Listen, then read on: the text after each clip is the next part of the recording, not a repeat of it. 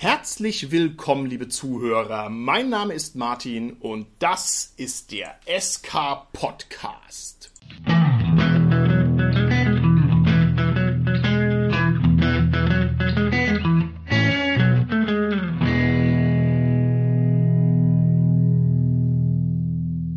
Bei mir heute als Distanzgeister in unserem virtuellen Studio sind meine lieben Gäste, der Carsten, die Tanja und der Holger. Hallo, hier ist der Carsten. Hallo, hier ist die Tanja. Ja, hallo, der Holger hier. Das Thema unserer heutigen Folge ist ein Thema, auf das ich mich schon sehr lange gefreut habe. An dieser Stelle ein kleiner Gruß an den Dorpcast, der uns das Thema möglicherweise so zwei, drei Folgen vorneweg geschnappt hat. Den werden wir da freundlich verlinken.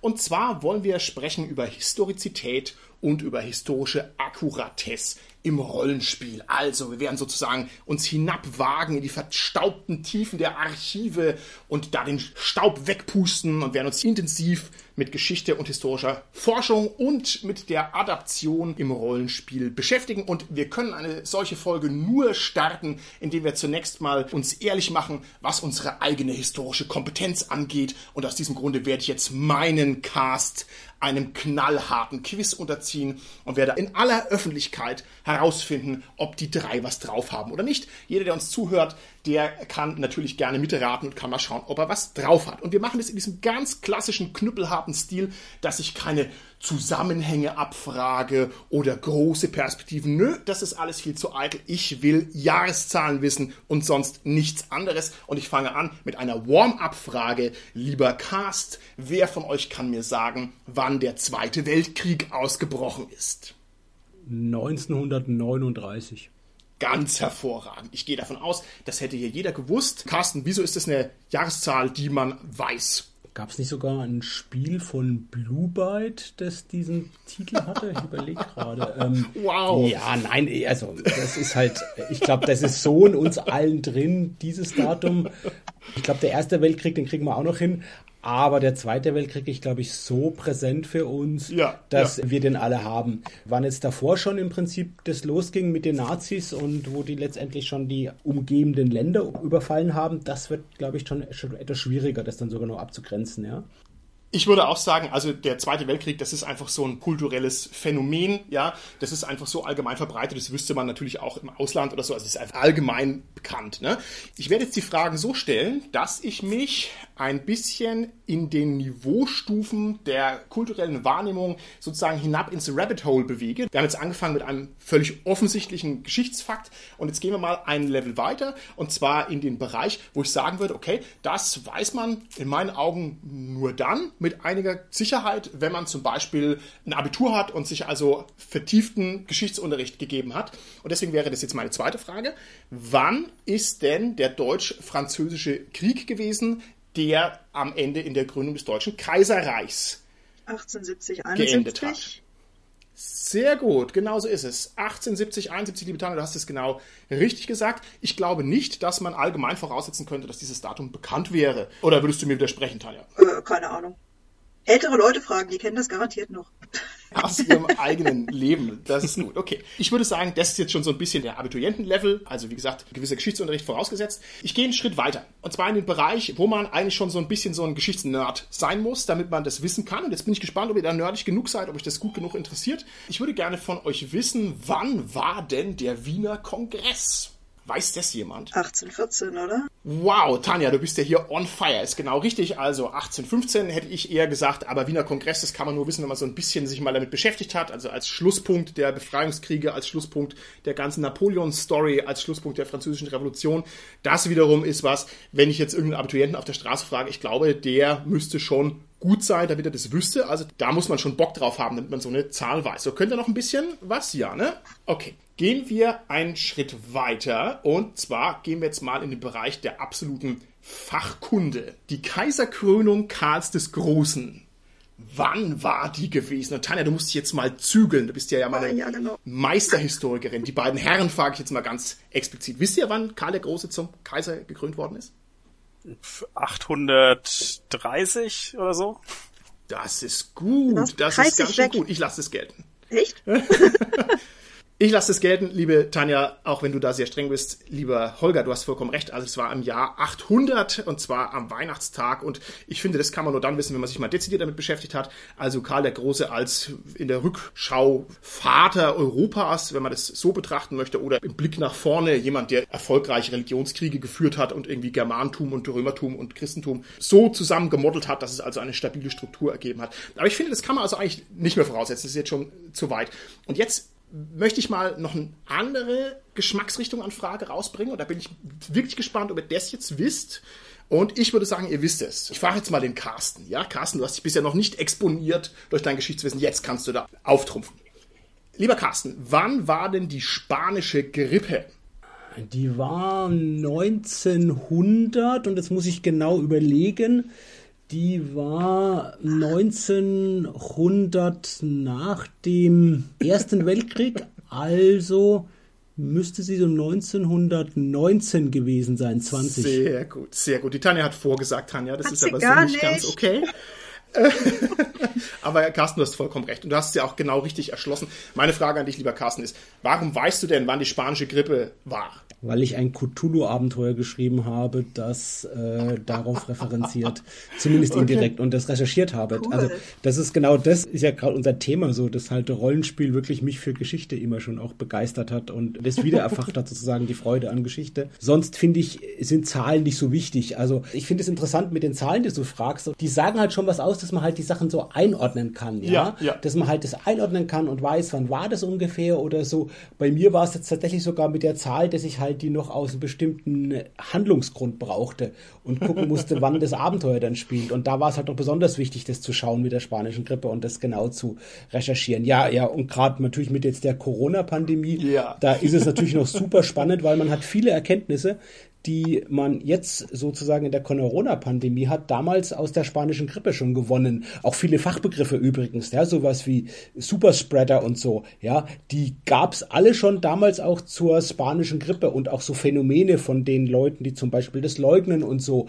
auch die gab es auch schon in der spanischen Grippe und da habe ich jetzt schon auch wirklich jetzt mehrere Bücher drüber gelesen, die das sozusagen vergleichen. Ich habe mir jetzt eins nochmal bestellt, endlich als Taschenbuch erschienen, das nochmal genau diese spanische Grippe zum Thema hat und da freue ich mich noch drauf, das zu lesen, nochmal genau ja. zu gucken, wie das damals alles war, genau. Da sagst du lauter richtige Sachen. Ich wusste jetzt nicht, dass du da ein Abenteuer geschrieben hast. Das müssen wir dann auch äh, verlinken. Ich hätte jetzt erwartet, du sagst mir, Du hast natürlich im Zuge von Corona dich damit beschäftigt, weil ich denke, die meisten werden das gemacht haben. Und dann, dann weiß man also sozusagen nicht nur, oh, die spanische Grippe und damals gab es auch schon dieses Problem, Masken, ja, nein und tritra, tralala. Dann ist es jetzt sozusagen so ein historisches Faktum das einen aktuellen Bezug hat, also eine aktuelle Relevanz. Ne? Und wenn ich jetzt euch hier gefragt hätte vor fünf Jahren, dann hättet ihr das wahrscheinlich gar nicht gewusst. Gehe ich jetzt mal davon aus, ich euch jetzt auch nichts in den Mund legen. Aber ich finde es sehr interessant, dass es also so verschiedene Zugriffsstufen gibt auf diese ganzen Geschichtssachen. Und toll, Carsten, dass du natürlich hier gleich einen Rollenspielbezug herstellst. Und den möchte ich jetzt gleich aufgreifen und möchte den noch eins weitertreiben. Ich würde gerne von euch wissen, welche geschichtlichen Epochen sind denn eure Lieblingsepochen? Und wir sind ja jetzt gar nicht streng, was eine Epoche ist oder was, sondern einfach nur so aus dem Bauch gesprochen. Was gefällt euch denn am besten? Was reizt euch denn? Womit beschäftigt ihr euch denn sehr gerne? Tatsächlich, ich habe es ja auch gerade schon gesagt, mit Cthulhu sind es bei mir wirklich die 20er. Und das ist eine Zeit, die ich wirklich durch Cthulhu lieben gelernt habe. Und ja, also durch das Cthulhu-Rollenspiel habe ich mich jetzt deutlich mehr schon mit den 20ern beschäftigt. Das Schöne ist natürlich aber bei Cthulhu, ist zwar das Hauptsetting der 20er, wir haben so ein Nebensetting in der Gaslichtzeit. Darüber hinaus ist es halt möglich, letztendlich mit Cthulhu alle Settings zu bespielen. Und das finde ich interessant, so sich einzelne Zeitepochen rauszunehmen und vielleicht einzelne historische Ereignisse zu nehmen und da irgendwie ein Cthulhu-Abenteuer zu machen. Also zum Beispiel eine Sache, was mich super interessiert, ist mal noch die ganze DDR-Vergangenheit und ein Abenteuer ja, oh, mal ja, zu konzipieren, ja. Das da sozusagen so vielleicht so in der ja, Hochzeit der DDR spielt oder vielleicht auch der Endzeit sozusagen und da so ein Abenteuer mal zu machen, um so, so ein paar Klischees da auch aufzugreifen und zeitgeschichtlich den Leuten was zu erzählen, was da so war. Also das ist eine Sache zum Beispiel, wo ich halt mal isoliert ein einziges Abenteuer machen würde, One-Shot, das mit vorquartigen Charakteren da in dieser Epoche spielt, wird mich einfach reizen, da was, da was zu machen mal, ja. Und ja, wie gesagt, ich finde darüber hinaus tatsächlich interessant so ähm, die, die Römerzeit, da gibt es ja auch ein Cthulhu-Setting, das Cthulhu Invictus zu bespielen. Ja, auch Wikinger zum Beispiel, auch mit Cthulhu gepaart. Also ja, irgendwie, ich kann mich, glaube ich, gar nicht so ganz festlegen. Es sind die 20er, daneben halt, ja, immer wieder Ausflüge, sag ich mal, in andere Zeiten und Epochen. Lieber Carsten, ich höre raus bei dir, bei Geschichte ist bei dir vor allem wichtig, dass Cthulhu da eine Rolle spielt. Dann interessiert es dich. Ja, genau, genau so ist es, ja. Und äh, ja, und man kann fast alles irgendwie mit Cthulhu verknüpfen. Der war ja schon seit Äonen da und schläft. Lieber Holger, wie schaut's denn bei dir aus? Hast du präferierte historische Settings, die dich genuin interessieren, wo du sagst, da hast du Bock und da liest du auch gerne mal was? Setting jetzt nicht so wirklich. Das ist, weil wenn du jetzt wirklich lesen meinst, ist es halt dann eher so eine Genre-Geschichte. Mhm. Man kann es, wenn ich Steampunk sage, das ist ja meistens so in die Richtung 1920er oder früher, mhm. also auch so mhm. Gaslicht und so. Das finde ich sehr interessant, aber das hat der Carsten jetzt schon gesagt. Was mich auch ziemlich interessiert, ist Japan halt im Mittelalter. Also oh, speziell okay. wirklich Japan im Mittelalter. Okay. Weil das halt in, so, so in welchem Mittelalter? Im japanischen oder in unserem? Ja, im japanischen Mittelalter natürlich dann. Ah, okay. Weil das halt auch so eine ja ganz andere Welt ist. Also man das gar nicht so richtig kennt vielleicht, also nur durch irgendwie so Marco Polo und sowas kam das ja damals quasi bei uns in Europa an und das ist halt so dieses Fremde, der, mhm. ja, das Interesse an dem Fremden, würde ich sagen. Also das heißt, dann fasse ich das so zusammen, lieber Holger, dich interessiert an Geschichte all das, was ohne Cthulhu ist. Ist das richtig? es gibt ja auch Verbindungen in den asiatischen Nein, Raum über das äh, Plateau ah. von Leng, ne? genau, und tatsächlich, was das anbelangt, es gibt mindestens ein Abenteuer, wenn nicht sogar zwei Cthulhu-Abenteuer. Ich glaube, die gibt's, ja, eine müsste auf Deutsch auch sein. Ich überlege, auf jeden Fall gibt es die auf Englisch, die in der Samurai-Zeit spielen. Ja, also tatsächlich gibt es die auch. Okay, Tanja, du bist noch übrig. Ah, Welche historischen Epochen reizen dich denn grundsätzlich am meisten? Ja, weißt du, das ist ein bisschen schwierig, weil ich eigentlich so ein voller Historien-Junkie bin. Also eigentlich gibt es gar nichts, was mich, oh. keine Ahnung, besonders interessiert, sondern irgendwie interessiert mich alles. Und deswegen finde ich auch total ja, cool, weil der Carsten ja so gemeint hat, dass man irgendwie Rollenspiel kann man mit allem verbinden. Das finde ich ist gerade so spannend, wenn man sich zum Beispiel Vampire anschaut, die dann versuchen, historische Ereignisse aus Vampirsicht zu beschreiben. Ne? Warum jetzt, also das jetzt, keine Ahnung, zum Beispiel Karthago, dass das eigentlich ein Konflikt zwischen Ventrü und wir fluchen nicht im SK-Podcast, wir sind ein familienfreundlicher Podcast. Also zum Beispiel Karthago, dass das ja einfach eine Schlacht zwischen zwei Vampirlinien sozusagen war und äh, da ist dann auch die Begründung, warum dann eben Salz gestreut wurde und so ein Zeugs. Und da wird's richtig spannend. Das hat mir auch in Plüschi zum Beispiel, also in der zweiten Edition von den Plüschis, also vom Pauplisch und Plunder, gibt's ja auch ein Interview, wo der Professor daneben erzählt, wie die Plüschis eigentlich die Weltgeschichte beeinflusst haben und das halt wirklich durch die komplette Historie durch. Und sowas finde ich halt ja. total klasse, weil das bringt halt irgendwie Historie auf einen ganz anderen Level und ähm, ja, das finde ich gar nicht so uninteressant. Nee, es ist super interessant und schön, dass du das sagst. Du bist jetzt hier so im Bereich der Alternate History, ne? Ich denke, wir werden auch im Verlauf der Folge noch draufkommen. Wenn man eine Alternate History hat, dann müsste man als Gegenstück dazu ja auch eine Real History sozusagen haben, ne? damit sich das davon abgrenzt. Und ich glaube, das ist gar nicht so einfach, eine Real History zu haben. Aber wie gesagt, ich helfe mal noch ein bisschen auf den Punkt. Aber das ist unglaublich spannend und ich gehe auf alle Fälle bei dir mit, dass natürlich die Vermengung von fantastischen oder fiktiven Elementen mit einer ja allgemein akzeptierten Erklärung der Vergangenheit, dass das einen großen Reiz ausmacht und dass es eigentlich ja bei den ganzen historisierenden Rollenspielen auf alle Fälle im Vordergrund steht. Jetzt frage ich mich selber, lieber Martin, was ist denn dein Lieblingszeitraum in der großen weiten Weltgeschichte? Und ich beantworte mir die Frage gleich. Ich mag am allerliebsten die antiken Hochkulturen. Also ich kann mich dran besaufen an diesen Geschichten über die Hethiter und über die Ägypter und die Babylonier und so weiter, die Bronzezeit und so.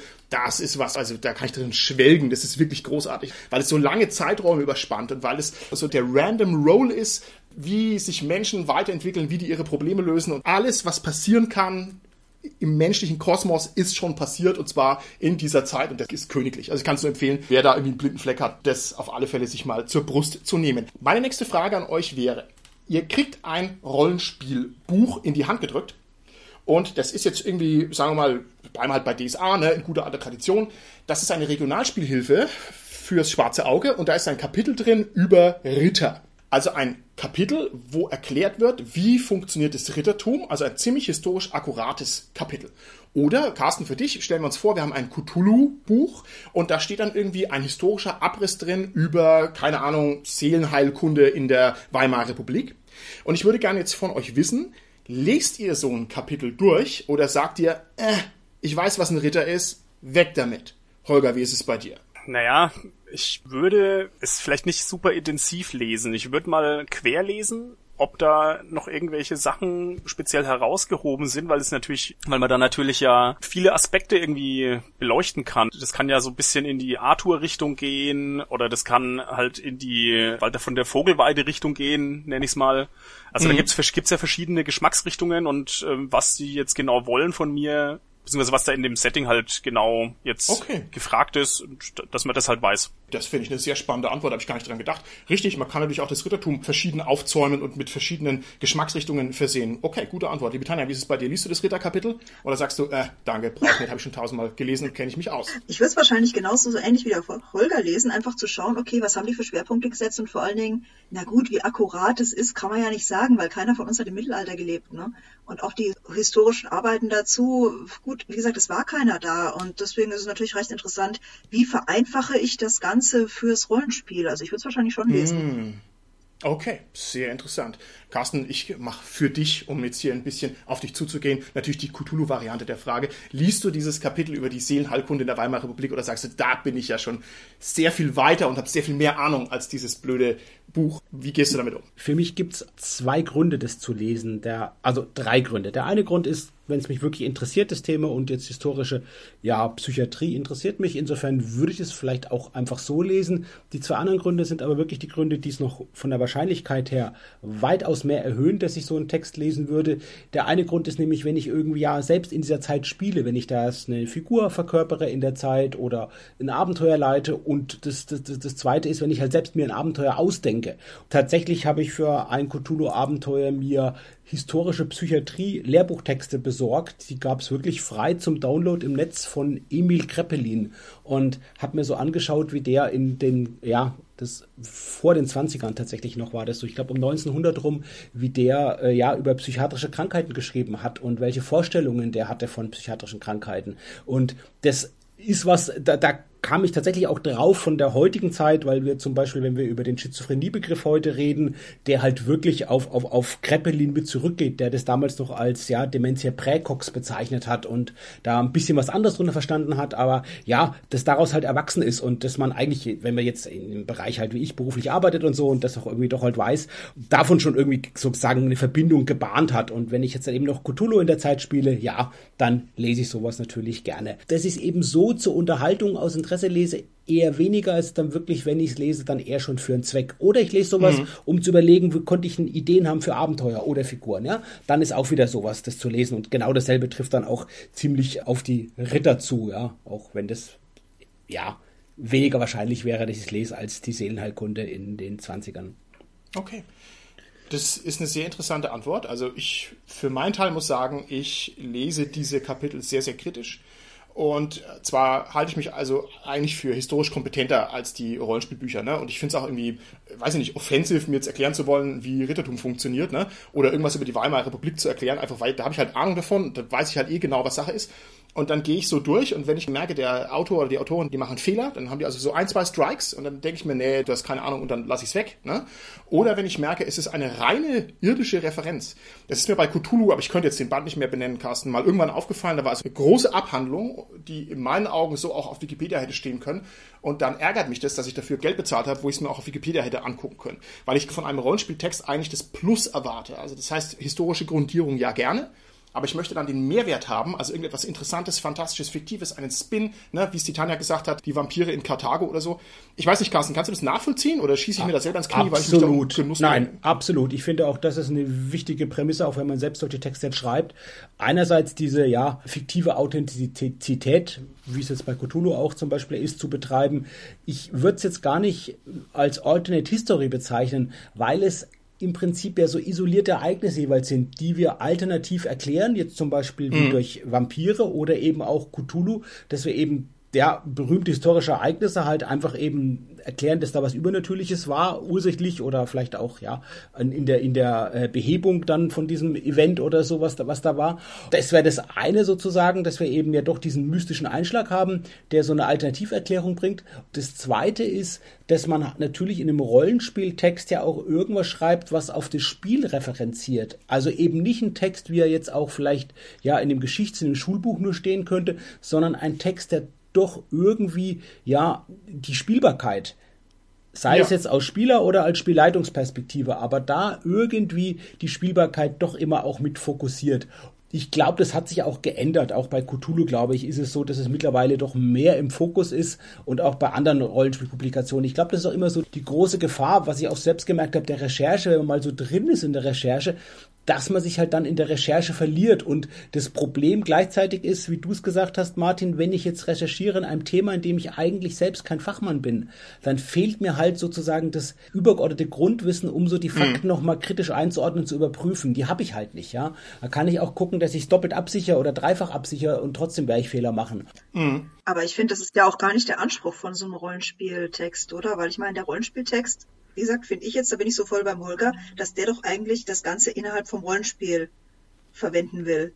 Und da finde ich, würde sogar fast ein bisschen stören, wenn das jetzt irgendwie zu akkurat ist und zu sehr mhm. in dem historischen Korsett, so dass man quasi keine Freiheiten mehr hat, hier tatsächlich so aller, wie Holger schon gesagt hat, Steampunk, dass man halt irgendwie so ein bisschen die rollenspielerische Freiheit kriegt. Ihr wisst, wie ich meine. Mhm. Ich weiß absolut, was du meinst, ja. Ich kann euch da voll zustimmen. Stimmt, Tanja. Ich würde nur sagen, also wenn es abweicht von der historischen Genauigkeit, dann sollte es irgendwie dem Spielzweck dienen. Wenn es aber einfach abweicht aus Schlampigkeit oder Unwissenheit, dann ist es auch was, was ich schon auch, ja, unschön finde, sag ich mal, ja. Wenn ja, es bewusst abweicht gut. oder mhm. bewusst ungenau ist, weil es dem Spiel dient, dann ist es alles okay. Ja? ja? Aber wenn es letztendlich vielleicht abweicht aus Schlampigkeit und dann sogar vielleicht sogar noch das Spiel erschwert, dann ist es halt doppelt ungut. Ja.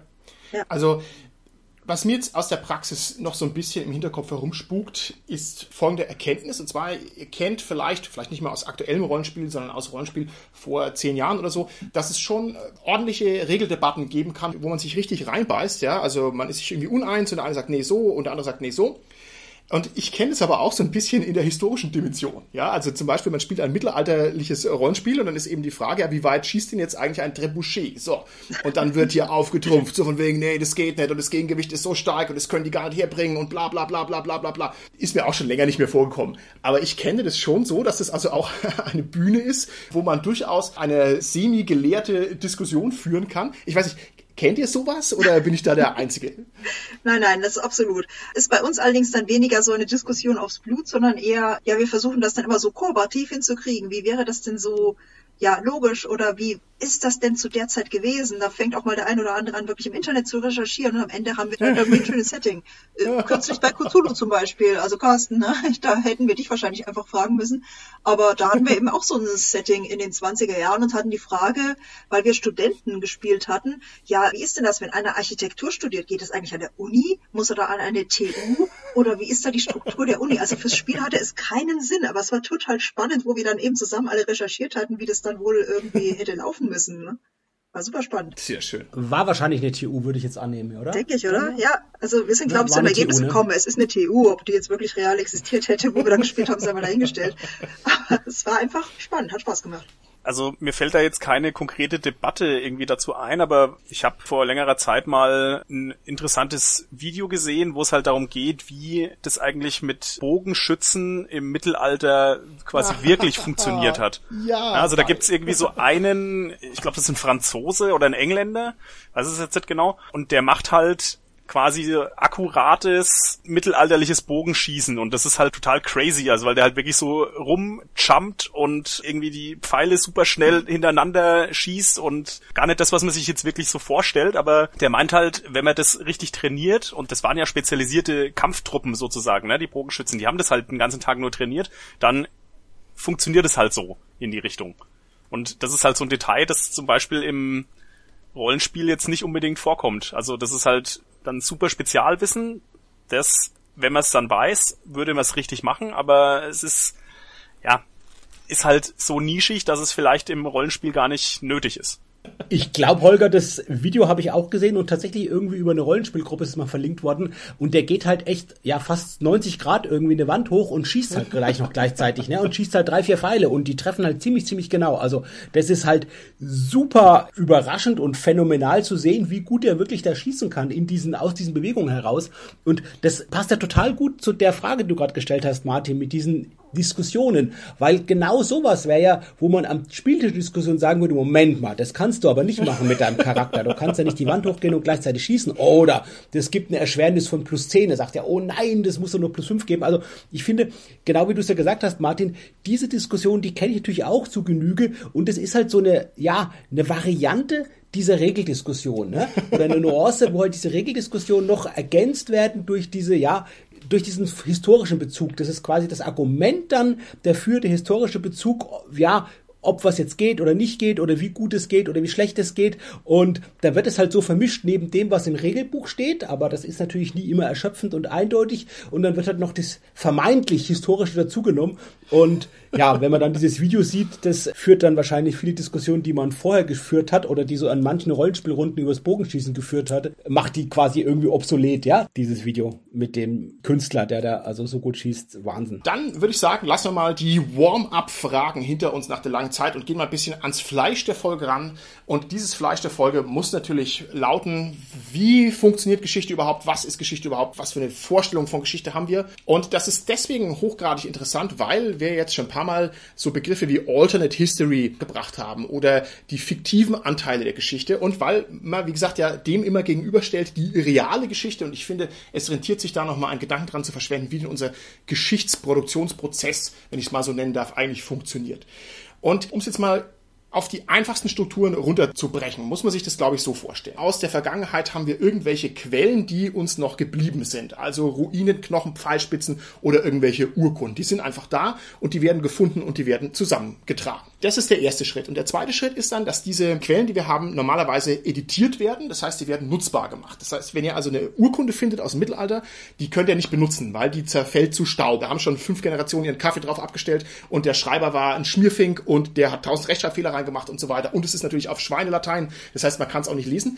Und die wird dann erstmal so aufbereitet, dass sie nutzbar ist. Wenn ich jetzt mal gedanklich bei der Urkunde bleiben darf, wir haben bei uns in Deutschland die großartige Monumenta Germaniae Historia. Das ist also eine Sammlung aller oder theoretisch aller Quellen aus dem Mittelalter, wo also einfach alle Schriftstücke, die es gibt, die sind da drin. Und die sind natürlich aufbereitet. Das heißt, die hat jemand sauber abgeschrieben, hat die Rechtschreibfehler sozusagen rausgemacht, in eine normale Schrifttype gesetzt, hat einen riesen wissenschaftlichen Apparat dazu gemacht, sodass man auch weiß, warum der was gemacht hat und so. Und dann ist der Punkt erreicht, wo man damit arbeiten kann. Dann kannst du in die Bibliothek gehen, kannst sagen, ich brauche mal eine Urkunde vom Kaiser Zappel, ja, und dann nimmst du die Urkunde und dann kannst du lesen, was hat der Kaiser Zappel für eine Urkunde geschrieben und dann kann man damit was machen. Und auf der Grundlage kommt dann die nächste Charge der Wissenschaftler her und tut dann diese Quellen auswerten. Das heißt, die schauen sich dann erstmal an, was steht denn da überhaupt eigentlich drin? Wie glaubwürdig ist die Quelle? Ist der Kaiser Zappel ein Schwindler? Haben wir eine andere Quelle, die das irgendwie äh, backupt? Ähm, oder hat er irgendwie Eigeninteresse? Oder worum geht's denn da? Das heißt, die vergleichen dann die Quellen und suchen dann sozusagen so Spots heraus, wo man sagen kann, okay, also offensichtlich ist es hier die Kriegserklärung vom Zappel und der König Zuppel, der hat es ebenfalls irgendwie erwähnt und dann muss es wohl passen und dann kommt man sozusagen als Ergebnis darauf, dass da kein Krieg stattgefunden hat. Und das sind dann so eine Art, ich sag mal, historische Fakten, die normalerweise dann auch nicht mehr groß diskussionswürdig sind. Manchmal schon, wenn irgendwelche konträren Urkunden entdeckt werden. Aber so im Laufe der Zeit stabilisieren sich dann schon so einzelne Spots, wo man sagt, okay, hier haben also Kaiser Zippel und König Zappel oder wie auch immer ich die gerade hier benannt habe, die haben wohl mal gegeneinander gekämpft. Und das ist dann sozusagen ein Grundgerüst an Spots, die erstmal einigermaßen fix sind. Und dann kommen die nächsten Wissenschaftler her und machen also aus diesen Fakten, aus diesen Einzelspots, aus diesen punktuellen Quellen, die man so zusammensammelt, machen die große Narrationen. Das heißt, die verbinden das dann zu Sinnzusammenhängen. Also die sagen dann, okay, also wir haben jetzt hier also offensichtlich einen Krieg zwischen diesen beiden Adligen und dann suchen die zum Beispiel nach einer Begründung und sagen, okay, die haben sich also um irgendwelche Rohstoffe gezankt und dann ordnen die das ein, zum Beispiel im großen Kontext. Ja, das war halt im Zuge der Reformation, denn die Zeiten waren eh schlecht und die Reformation hatte als Hintergrund die Schwäche des deutschen Kaisers, der sich nicht gegen seine Kurfürsten durchsetzen konnte, wegen den bösen Türken und wegen den bösen Franzosen, die ihn in der Zange hatten und bla bla bla. Dann hat man also große Zusammenhänge und dann kann es sein, dass diese Details eigentlich auch wieder verschwinden, weil es ist dann gar nicht mehr so interessant, ob der Zippel und der Zappel jetzt hier gegeneinander gekämpft haben, sondern es bleibt dann eher so als Ergebnis, hier hat es Auseinandersetzungen gegeben im Zuge der Reformation. Das ist dann das, was dann quasi ankommt. Ne? Und dann ist natürlich wenn man solche großen Erzählungen hat, immer die Frage noch, was kommt denn jetzt bei den, bei den Rezipienten an? Also was, da ist dann noch sozusagen so ein kommunikativer Bogen, was bei den Leuten in Anführungszeichen letztlich ankommt. Und das ist dann nochmal ein großer Shaker, wo also alles Mögliche bei rauskommen kann. Auch hier, um es vielleicht mal ganz einfach runterzubrechen, also einmal haben wir eine Geschichtskultur, also wir haben Museen, die bestimmte Spots setzen, wir haben irgendwelche Gedenktage oder sowas. Ähm, wir haben wissenschaftliche Werke, die natürlich kein Mensch liest, außer die, die harten Wissenschaftler. Und dann haben wir natürlich die, die Populärkultur, die Popkultur, die also einzelne Themen ganz prägnant in den Vordergrund spielt und andere absolut unter den Teppich kehrt. Und das ist sozusagen nochmal so eine Luftbrücke und wenn man das so ein bisschen sich anguckt, dann ist es in meinen Augen auch klar, warum jeder weiß, wann der Zweite Weltkrieg war, weil es halt einfach popkulturell super gesetzt ist, super erforscht ist und da gibt es eigentlich auch keine sachlichen Unklarheiten mehr. Dass aber zum Beispiel kein Mensch irgendwie eine Ahnung hat von der frühen Neuzeit. Also einfach kein Mensch weiß, was da war. Da muss man sich schon echt damit auskennen, obwohl es gar nicht so lange her ist. Und obwohl es also super spannende und mega interessante und mega aufschlussreiche Themen sind, aber popkulturell wird es halt normalerweise totgeschwiegen und dann kommt es auch nicht an. Und das ist sozusagen die Geschichte, mit der wir letztlich operieren. Und ich finde, dass das eine aufschlussreiche Erkenntnis ist, weil es ja auch die Grundierung dafür liefert, wie denn dann das Rollenspiel damit umgeht. Wenn wir jetzt zum Beispiel ein mittelalterliches Rollenspiel haben, bleiben wir wieder beim schönen schwarzen Auge, dann ist natürlich klar, dass wir auf der historischen Basis von dem operieren, was bei den Leuten letztlich ankommt. Ich habe jetzt diesen komplexen Weg mal versucht, ein bisschen nachzuzeichnen, aber da kommen natürlich nur Sachen an, wo der Rezipient dafür bereit ist. Ne? Also wenn man sich zum Beispiel gerne davor gruselt, wie eklig das Mittelalter ist, ja, alles dreckig, keiner wäscht sich, alle haben schlechte Zähne oder sowas, dann kommt es natürlich an und ist, ist dann irgendwie präsent. Ne? Und ist andere Dinge, Bullshit. die halt oh, bitte, bitte, Tanja, ja, greif ein. Nein, nein, passt schon. Ich äh, lass mal diese Behauptungen einfach so als Fake News im Raume stehen. Ja. Nein, die liebe Tanja hat natürlich recht. Du bist ohnehin hier hochklassig historisch unterwegs. Mein aktueller Stand ist, dass man die Pestgräber aufgemacht hat vor den Kirchen und hat die Zähne untersucht von den Skeletten und die Zähne waren also erstaunlich gut. Die hatten kaum Karies. Das heißt also, die Vorstellung, dass alle so schlechte Zähne hatten, ist offensichtlich falsch, aber wie gesagt, die Frage ist halt, ist es jetzt eine Info, die wirklich in der Breite ankommt und die irgendwas austrägt, oder ist es jetzt eine Info für Nerds wie uns, liebe Tanja? Wobei das jetzt gerade ein ganz interessanter Punkt ist, was du jetzt gerade sagst, das typische finstere Mittelalter. Ich meine, da gibt es ja durchaus Stimmen, die sagen, na ja, das war so eine Art, wie soll man sagen, propagandamäßige Runterschreibung durch die Renaissance, die sich ja tatsächlich nicht ja. gewaschen und alles mit Parfum gemacht hat und so ein Zeugs. also im Grunde, jede Geschichtsschreibung ist ja da irgendwie subjektiv. Ja, also natürlich. Und dann hast du das 19. Jahrhundert, die tun das Mittelalter wieder aufwerten und glorifizieren. Genau. Ne? Ach, die tollen Könige und so weiter und so fort. Das kommt nämlich auch nochmal dazu. Und deswegen wäre jetzt meine Frage an euch. Was sagt ihr denn zu diesem seltsamen Kontinuum? Was sagt ihr denn dazu, dass wir eigentlich gar keine feste, reale Geschichte haben, die dann durch Fantasy ergänzt wird, sondern wir ergänzen eigentlich ein fluides Kontinuum an Geschichtskaugummi durch ein weiteres Kontinuum, nämlich von Fantastik und Dingen, mit denen wir uns halt beschäftigen wollen. Carsten, hast du da eine Meinung dazu? Ich glaube, es ist uns eben erstmal gar nicht bewusst. Und du hast ja gerade, glaube ich, schön differenziert dargelegt, wie das eigentlich zustande kommt und dass das eben so, wie du es nennst, ein fluides Kontinuum ist. Ich glaube, wie bei vielen Sachen, die wir in der Schule gelernt haben und wo wir Prüfungen schreiben mussten, ist es für uns erstmal so eine scheinbare Realität. Also, wenn ich jetzt irgendwelche Jahreszahlen, wie du so uns auch abgefragt hast, am Anfang zum Beispiel in der Klausur jetzt in Geschichte schreiben muss in der Schule, dann ist das für mich Realität, weil die richtige Zahl gibt mir einen Punkt und gibt dann vielleicht eine bessere Note. Ja? und deshalb hinterfragt man es nicht. Ich glaube, das ist so meine Erklärung, warum wir einfach Sachen lernen und unkritisch Dinge lernen, die wir einfach so nehmen, wie sie sind. Also ich habe das Beispiel immer Sigmund Freud mit seiner Lehre, ja. Da haben wir wirklich dieses Phasenmodell gelernt, drei Instanzen und die, diese Entwicklungsphasen und so alles. Und das war für mich mich lange Zeit real, weil das halt wiederholt bei mir in verschiedenen Prüfungen mhm. abgefragt wurde, ja. Und nicht zu sagen, naja, das war jetzt eine Theorie von Sigmund Freud und da gibt es halt jetzt die Belege dafür und das ist aber eigentlich gar nicht so belegt und gibt viele Sachen, die eigentlich das ja, zumindest äh, hinterfragen, dass es nicht so konkret ist, wie Sigmund Freud das im Prinzip propagiert hat. Ja, und dann gibt es natürlich auch wieder so eine gewisse Renaissance von ein paar Sachen, die er auch gelehrt hat. Also da wird es, glaube ich, auch schon deutlich. Und da ist es aber klar, da geht es ja um Theorien. Was du ja noch sagst, sind äh, letztendlich ja historische, in Anführungszeichen, Fakten. Mhm. Und ich glaube, uns ist es halt auch nicht so bewusst und jetzt wieder um die Brücke zum Rollenspiel zu schlagen, relevant ist aber dann, was dann die Gegebenheiten der Welt sind letztendlich mhm. und wo dann mein ja Charakter dagegen läuft, meine Figur, ja, wem die das ausgesetzt ja. ist und dann ist es halt eben nicht mehr ein fluides Kontinuum, sondern ist es dann handfest sozusagen, ja. Da sind es dann Mauern und Burgen und Türme und das ist dann höchst real, weil das in dieser Spielwelt existiert ja, für meine ja. Figur und Missachtung dieser Dinge, ja, dazu führt, dass ich in der Rolle meine Figur dann scheitere. Ja. Das hast du aber sehr schön gesagt, Carsten, dass also die fluide Geschichte real wird, wenn ich meine Rollenspielfigur drauf loslasse. Das stimmt, habe ich so gar nicht gesehen, ist richtig, ja. Denn der muss sich da ja durchkämpfen. Mit dem ist es ja gar keine graue Theorie, sondern die brutale Praxis. Lieber Holger, ich gebe die Frage nochmal an dich weiter. Also, was sagst du denn zu diesem Geschichtskaugummi? Ist es relevant? Oder sagst du auch, naja, am Ende steht halt drin, bei Cthulhu, die Weimarer Republik war so und so, und dann nimmst du das halt mehr oder weniger hin und das passt schon so. Naja, die Frage ist ja, was ich davon will. Will ich das jetzt als Wissensquelle nutzen? Dafür ist es wahrscheinlich eher nicht so geeignet, beziehungsweise in manchen Detailfällen vielleicht schon. Oder will ich das nutzen, um halt äh, Spaß zu haben, beziehungsweise um es mal auf die etwas ernste Ebene zu heben, um ein kohärentes Spiel zu spielen.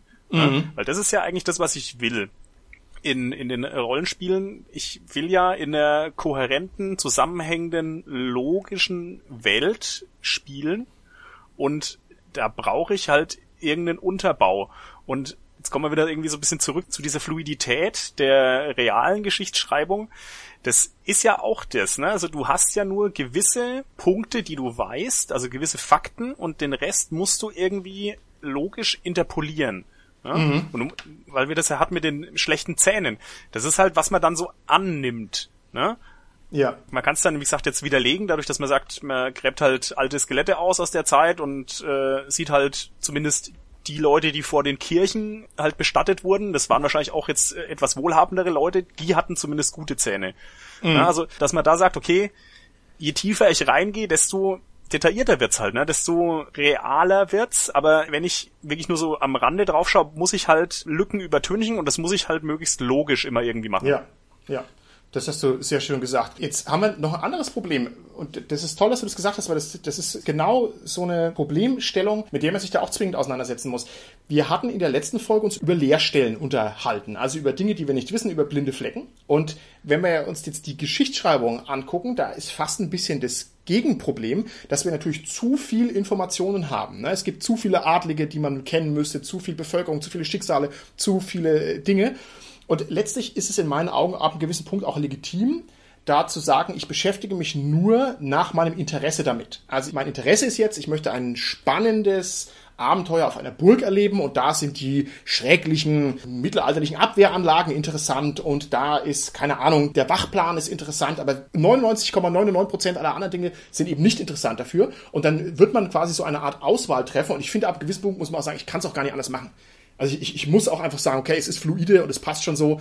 Und mein Fokus liegt halt jetzt genau da drauf, wie funktioniert eine Pechnase. Und das ist halt jetzt relevant, aber halt alles andere auf der ganzen Welt quasi nicht. Würdest du sagen, das ist okay, wenn man sich so einschränkt, lieber Carsten? Ja, und wie du gerade gesagt hast, Holger, durch diese Details wird es halt auch konkret. Dann wird es nicht mehr flüssig, sondern dann wird es konkret und dann wird es auch real. Und ich glaube auch, Details zu nehmen, die eher so, ja, oft so in die Richtung vielleicht eines Lokalkolorits gehen oder ja, Nebensächlichkeiten aus dem alltäglichen Leben beschreiben. Wenn man die mit einfließen lässt in so historische Settings, dann wären die, glaube ich, besonders real und erziehen dann auch am Spieltisch eine gute Wirkung. Mir ist noch ein Cartoon eingefallen, Martin. Da gibt's einen herrlichen Cartoon von dem Cartoonisten Perscheid. Da geht es darum, dass ein Vampir im Mondlicht da auf ein Opfer losgeht und dann äh, sagt der Mann, der da äh, davor steht, vom Vampir ausgesagt zu werden, zum Vampir, ah, der Mond leuchtet nicht von sich selbst, er reflektiert das Sonnenlicht und dann oh. guckt der Vampir gerade etwas bedröppelt und im dritten Bild sieht man dann, wie der zu einem Häufchen Asche verfällt und wow. der Titel dieses Cartoons, den können wir verlinken, der ist so herrlich, der Titel ist dann Wissen kann Leben retten, ja. toller Cartoon und total witzig. Also der funktionierte sogar schon so, wenn ich ihn erzähle jetzt hier bei euch. Aber genauso funktioniert es beim Rollenspiel eben nicht. Also wenn ich jetzt das Opfer bin und der Vampir ist der NSC, der auf mich losgeht, dann kann ich halt nicht sagen, ah, übrigens, der müsste jetzt äh, äh, verfallen oder das wären genau, oder man versucht es vielleicht zu sagen, der müsste zu Staub verfallen, weil das ist ja mit Mondlicht und reflektiert Sonnenlicht und so. Dann würde der im Regelbuch nachschauen, würde mal gucken, wie das ist und wird versuchen, das irgendwie zu entscheiden. Da würde man genau in diese Diskussionen reinkommen, wo sich sozusagen Regeln mit historischem mischen und diese ja doch teilweise etwas unsäglichen Diskussionen dann vielleicht am Spieltisch entfachen. Also ja, finde ich nur, der schlägt eine schöne Brücke dazu, dieser Cartoon. Ja, ja, ist sehr schön, sehr lustig. Man könnte natürlich jetzt historisch argumentieren, dass natürlich die Welt flach ist und dass der Mond nur eine Scheibe ist, die ans Firmament genagelt ist. Und inwiefern soll der die Sonne reflektieren? Die befindet sich ja unter der Scheibe, ist also auch diskutabel, aber ich verstehe absolut, was du meinst. Ich würde gerne mal mich mit euch auf den wunderschönen Begriff Fentelalter stürzen. Ich hoffe, das ist euch bekannt. Also Fentelalter ist ein etwas abschätziger Begriff und der beschreibt diesen laxen Umgang mit mittelalterlichen Settings. Wenn wir keine Ahnung D&D spielen, DSA spielen Midgard, dann spielen wir eben kein akkurates Mittelalter, sondern wir spielen so eine Form, ja, die halt so fürs Spiel geeignet ist, ja, wo also alle zum Beispiel diese plurale Höflichkeitsanrede machen. Oh, ihr wollt auch in diese Stadt hinein, darf ich euch begleiten, ja. Und ob das historisch ist, ja, pf, kein Mensch weiß es, ne? Aber man macht's halt so. Ich würde gerne mal von euch wissen, und diese Sprache ist jetzt nur ein Aspekt unter vielen möglichen. Was ist denn jetzt mit diesem Fentelalter? Ist dieses Fentelalter, dem man wirklich ständig begegnet, ist es entweder total lazy, weil keiner Bock drauf hat, sich richtig mit den Sachen auseinanderzusetzen, oder ist es der perfekte Kunstgriff, der diesen ganzen historischen Wahnsinn und die Addition des Fantastischen überhaupt erst händelbar macht. Was haben wir denn jetzt hier, liebe Tanja? Also ich finde, man hat damit eine schöne Art, das irgendwie nerdy zu gestalten wie du richtig sagst, kein Mensch weiß, ob das so war, aber das kommt halt so, wie gesagt, so voll nerdy rüber, wenn du da halt, ja, jemanden hier anirzt und so ein Zeug. Das ist halt einfach, ja, ich finde, es macht halt einfach Stimmung, ob es jetzt historisch korrekt ist oder nicht, ist eigentlich an der Stelle vollkommen wurscht, weil in dem Universum sozusagen, wo man gerade spielt, ist das jetzt halt so. Also ich würde sagen, es ist natürlich ein bisschen faul, das so zu machen. aber du musst es halt so machen. Du brauchst halt irgendwas, worauf du dich einigen musst, was aber nicht super ins Detail geht, erstmal. Ja, das ist auch so ein Punkt, wo ich immer wieder drauf zukomme. Diesen gemeinsamen Vorstellungsraum brauchst du halt. Und das sehe ich in diesem Fentelalter-Begriff, dass das halt so ein natürlich irgendwie durch die Zeit ein bisschen gewachsener Begriff beziehungsweise Bereich ist der Vorstellung. Das hat sich halt entwickelt so, weil es viele Leute anspricht. Weil man eine gewisse Faszination auch mit dem Mittelalter natürlich hat, aber man will natürlich ja nicht so tief rein. Ne? Und dann verfällt man ein bisschen in die Klischees und dann entwickelt sich sowas halt. Es wäre ja auch schlimm, wenn man zu tief reingehen würde, weil ich meine, im Grunde könntest du da mit dem Menschen, der, keine Ahnung, zwei Dörfer weiter lebt, wahrscheinlich kein Wort mehr reden, weil der einen total anderen Dialekt sprechen würde und du wahrscheinlich da überhaupt nicht kommunizieren könntest. Ne? Da ist doch so eine, ja, Common Irzer Speech gar nicht so schlecht, oder? Das ist, wo ich herkomme, heutzutage immer noch so, liebe Tante. okay.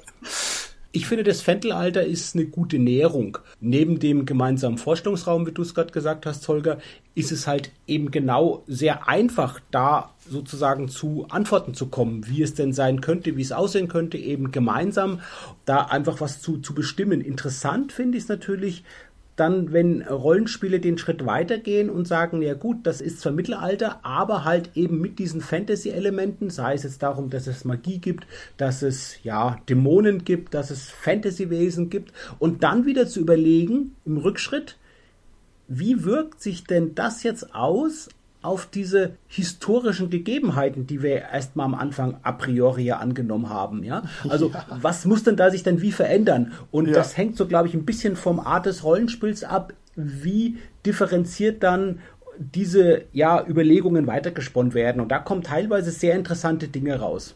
Ja, ich denke auch, dass das ein komplexes Netz aus Wechselwirkungen besteht und dass sich das auch gegenseitig beeinflusst. Ne? Also die Rollenspielpraxis und der fantastische Einschlag und die historische Realität in Anführungszeichen, also das ist was, was halt sich weiterdreht wie so ein Spinner, falls diese Dinger noch bekannt sind. Die waren ja mal vor einiger Zeit in Mode. So, ihr Lieben, wir als SK Podcast, wir sind dafür bekannt, dass wir theoretisch Diskussionen rundheraus ablehnen. So was machen wir nicht. Ja, das ist einfach überkandidelt und blöd und bringt gar nichts. Wir sind ein Praxis-Podcast. Wir verstehen uns als solcher und deswegen beginnt die Folge jetzt quasi erst, weil wir jetzt natürlich versuchen, Praxistipps für den Umgang mit Historizität und Geschichtsbildern und Geschichtlichkeit im Rollenspiel zu liefern. Und da gebe ich das Wort direkt weiter an dich, lieber Carsten. Wie machst du das? Wie nutzt du diese ganzen Geschichten im Rollenspiel so, dass sie möglichst produktiv sind? Hast du da gute Tipps? Den einen Tipp, den wir jetzt, glaube ich, schon zwei oder dreimal gehört haben, aber den man ruhig noch vielleicht notfalls ein viertes Mal wiederholen kann, ist eben Details zu liefern, ja, und einfach Details mit einfließen zu lassen, sich die vorher rauszusuchen und die mitzubringen. Und ein Beispiel von Details kann auch können auch Begriffe sein. Wir hatten ja vorhin schon auch, wie du es genannt hast, Martin, die Seelenheilkunde in den 20ern, also die Irrenhäuser und Psychiatrien, wie sie halt in den goldenen 20ern waren.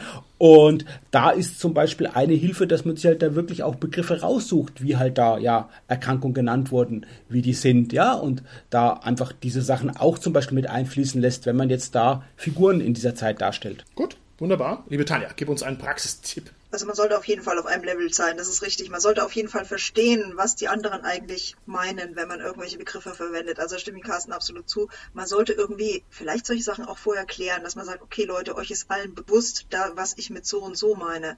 Mm, vielleicht kann man natürlich, ich meine, wenn die echte Historie jetzt wirklich interessant ist, kann man den Leuten auch mal ein entsprechendes Handout oder sowas hinlegen und sagen, okay, so und so ist das jetzt quasi bei mir historisch gewesen und da könnt ihr euch dran langhangeln, wenn ihr irgendwie mal ein Problem habt. So, ja, dass man so vielleicht ableitet. Und vielleicht muss man es auch gar nicht so streng machen, also mit, mit irgendwelchen Handouts, wiewohl ich das gar nicht für so eine schlechte Idee halte, aber es gibt ja diese schönen Fotografien hier in den Gaslight 20ern vom Carsten in der Cthulhuiden-Geschichte und ich finde, so ein Blick auf so eine Fotografie ist halt schon immer unendlich viel wert, wenn man die Leute sieht und die Wäsche sieht und so weiter. Also das macht eine gute Eindrücklichkeit. Aber Tanja, du hast völlig recht, man sollte sich vor allem vergewissern, dass alle einigermaßen das gleiche Geschichtsbild haben. Denn man geht irgendwie genuin davon aus, dass der eigene Horizont und der eigene Wissensstand, den man hat, dass der übertragbar ist auf die anderen, aber er ist es natürlich um Gottes Willen nicht. Also ganz im Gegenteil. Das ist richtig. Lieber Holger, was kannst du uns noch an Praxistipps liefern? Also ich würde jetzt mal einen kleineren Tipp geben, der aber vielleicht auch das Spiel dann bereichern kann. Und das wäre, also wenn irgendwelche Wissenslücken auftreten, dass man das halt auch ein bisschen ja, konsequent nutzt, ne? dass man sagt, okay, ich als Spieler weiß es nicht, dann weiß es meine Figur auch nicht. Mm. Mm. Das kann natürlich ein bisschen nach hinten losgehen, wenn es zentral in dieser Welt ist, was die Figur natürlich wissen müsste. Ne? Ja. Mir fällt jetzt geschichtsmäßig kein Beispiel ein, aber sowas wie Atheismus in Aventurien wäre ja so ein Beispiel, ne? Ja, ja. So in die, was so in die Richtung geht, dass man sagt, es geht eventuell, aber das ist halt in der Welt unpraktisch, weil da die Götter ja real existieren. Ich finde, es ist ein großartiger Tipp, weil es nämlich ganz viele Probleme löst. Ne? Wenn ich es mal einen Level tiefer hängen darf, also jetzt nicht Atheismus in Aventurien, sondern wenn ich mal zurückgehen darf zu meinem Eingangs Beispiel mit der Debatte über wie weit schießt ein Trebuchet. Ich glaube, dass das für das Spiel sehr produktiv ist, wenn ich nicht eine halbe Stunde darüber debattiere, Outgame, sondern wenn ich mich hinstelle und sage, oh, Herr Geschützmeister, wie weit schießt denn eigentlich ein Trebuchet? Ich weiß es nicht, ne? ich glaube, das bringt einen sehr viel weiter. Und dann sagt er das halt oder man redet halt in-game drüber. Grundsätzlich wäre meine Empfehlung, dass man halt historische Debatten eher vielleicht ein bisschen auf nach das Spiel verschiebt und dass man sich auch einfach dessen bewusst ist, dass es halt alles nicht so ganz klar ist, ne? Ich kenne auch dieses Bogenschieß-Video, über das wir auch gesprochen haben. Ich kann mir nicht vorstellen, dass die englischen Langbogenschützen an den Wänden hochgeflitzt sind und dann da drei Pfeile im Salto geschossen haben. Aber ich weiß es halt auch nicht. Vielleicht ist es auch möglich. Lieber Carsten, hast du noch einen Praxistipp? Also dem Tipp, die Regeldiskussion zu begrenzen, dem kann ich mich nur anschließen. Ich finde da wichtig, also beziehungsweise die historischen Genauigkeitsdefinition sozusagen äh, eben aufs Ende zu verschieben nach der Spielsitzung. Das finde ich gut. Ich glaube, um das zu ermöglichen, ist es nur wichtig, den ja, Spielenden am Tisch klar machen, einfach, dass es für sie jetzt nicht mit einem Nachteil verbunden ist. Ja. Und das auch letztendlich so am Spieltisch zu handhaben. Weil wenn es darauf ankommt, wenn ich das Gefühl habe, jetzt als Spieler, ich muss jetzt nur gut argumentieren, damit meine Figur davon den verdienten Vorteil bekommt, dann argumentiere ich natürlich. Ja, wenn ich sehe, okay, ich kriege den Vorteil vielleicht auch so oder ich habe keinen Nachteil dadurch, egal wie wir es am Ende dann nochmal uns genau anschauen. Und das kann ja auch Spaß machen, wie du es erzählt hast, Tanja, dann ist es gut, es am Ende zu verschieben. Mit dem Wissenslücken, was du gesagt hast, zu sagen, naja, wenn ich was nicht weiß, dann weiß es meine Figur auch nicht.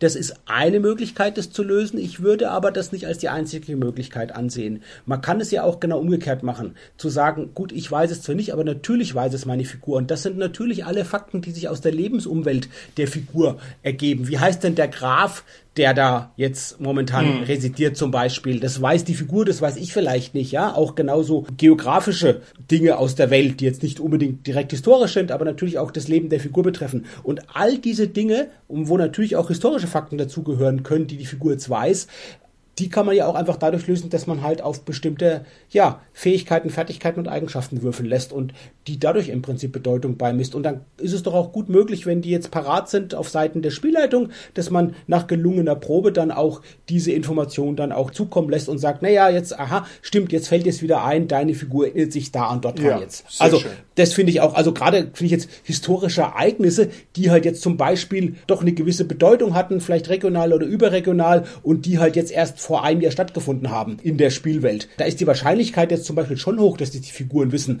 ja, aber halt wir nicht, wenn es für uns jetzt hunderte Jahre zurückliegt oder so. Also da finde ich, kann man das ganz gut nutzen, dass da auch die Figur Wissen hat, dass das wir nicht haben. Ja, das finde ich einen ganz hervorragenden Tipp, lieber Carsten.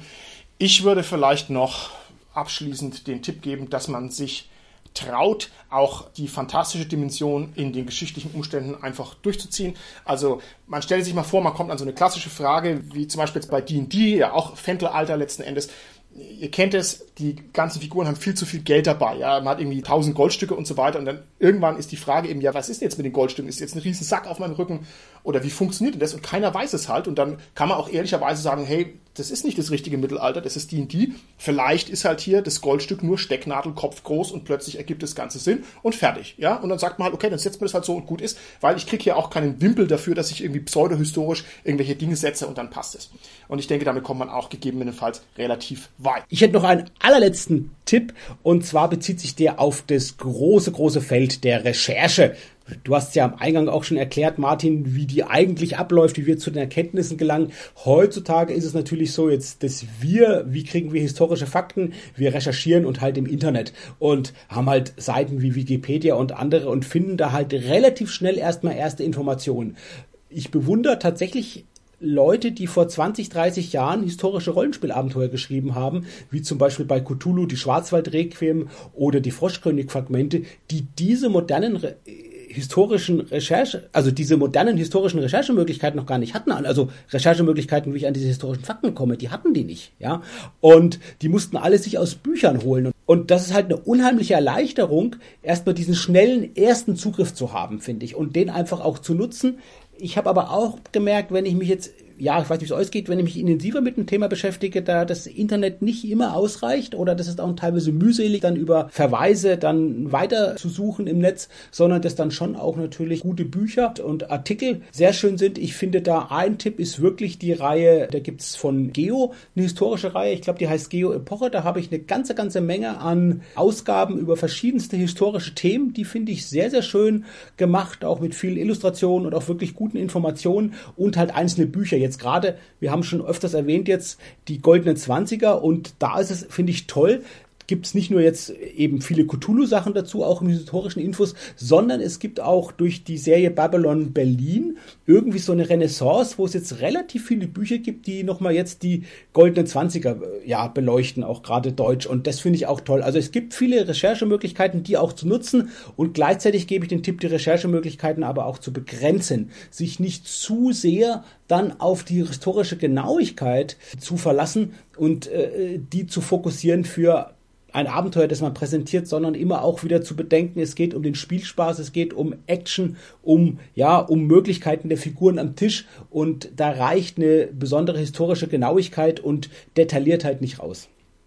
Gut, wunderbar dann würde ich mich abschließend darüber freuen, wenn unsere Hörer sich folgendes Szenario ausdenken würden, nämlich sie haben morgen Geburtstag und der Spielleiter sagt, hier pass auf, du darfst jetzt wünschen, ein Rollenspiel und ich bereite es für dich vor. Auf welche historische Epoche hättet ihr jetzt aus dem Bauch heraus am allermeisten Bock? Was würde euch mal reizen? Das interessiert mich sehr. Wenn ihr Lust habt, schreibt es uns doch in die Kommentare, dass wir ein etwas abgerundetes Gesamtbild haben. Gut, dann würde ich sagen, ist es auch schon wieder an der Zeit, dass wir diese Folge des Podcasts in die Ab Abgründe der Vergangenheit schicken, indem wir sie hier nämlich beenden. Bis zum nächsten Mal. Tschüssi. Tschüss. Tschüss.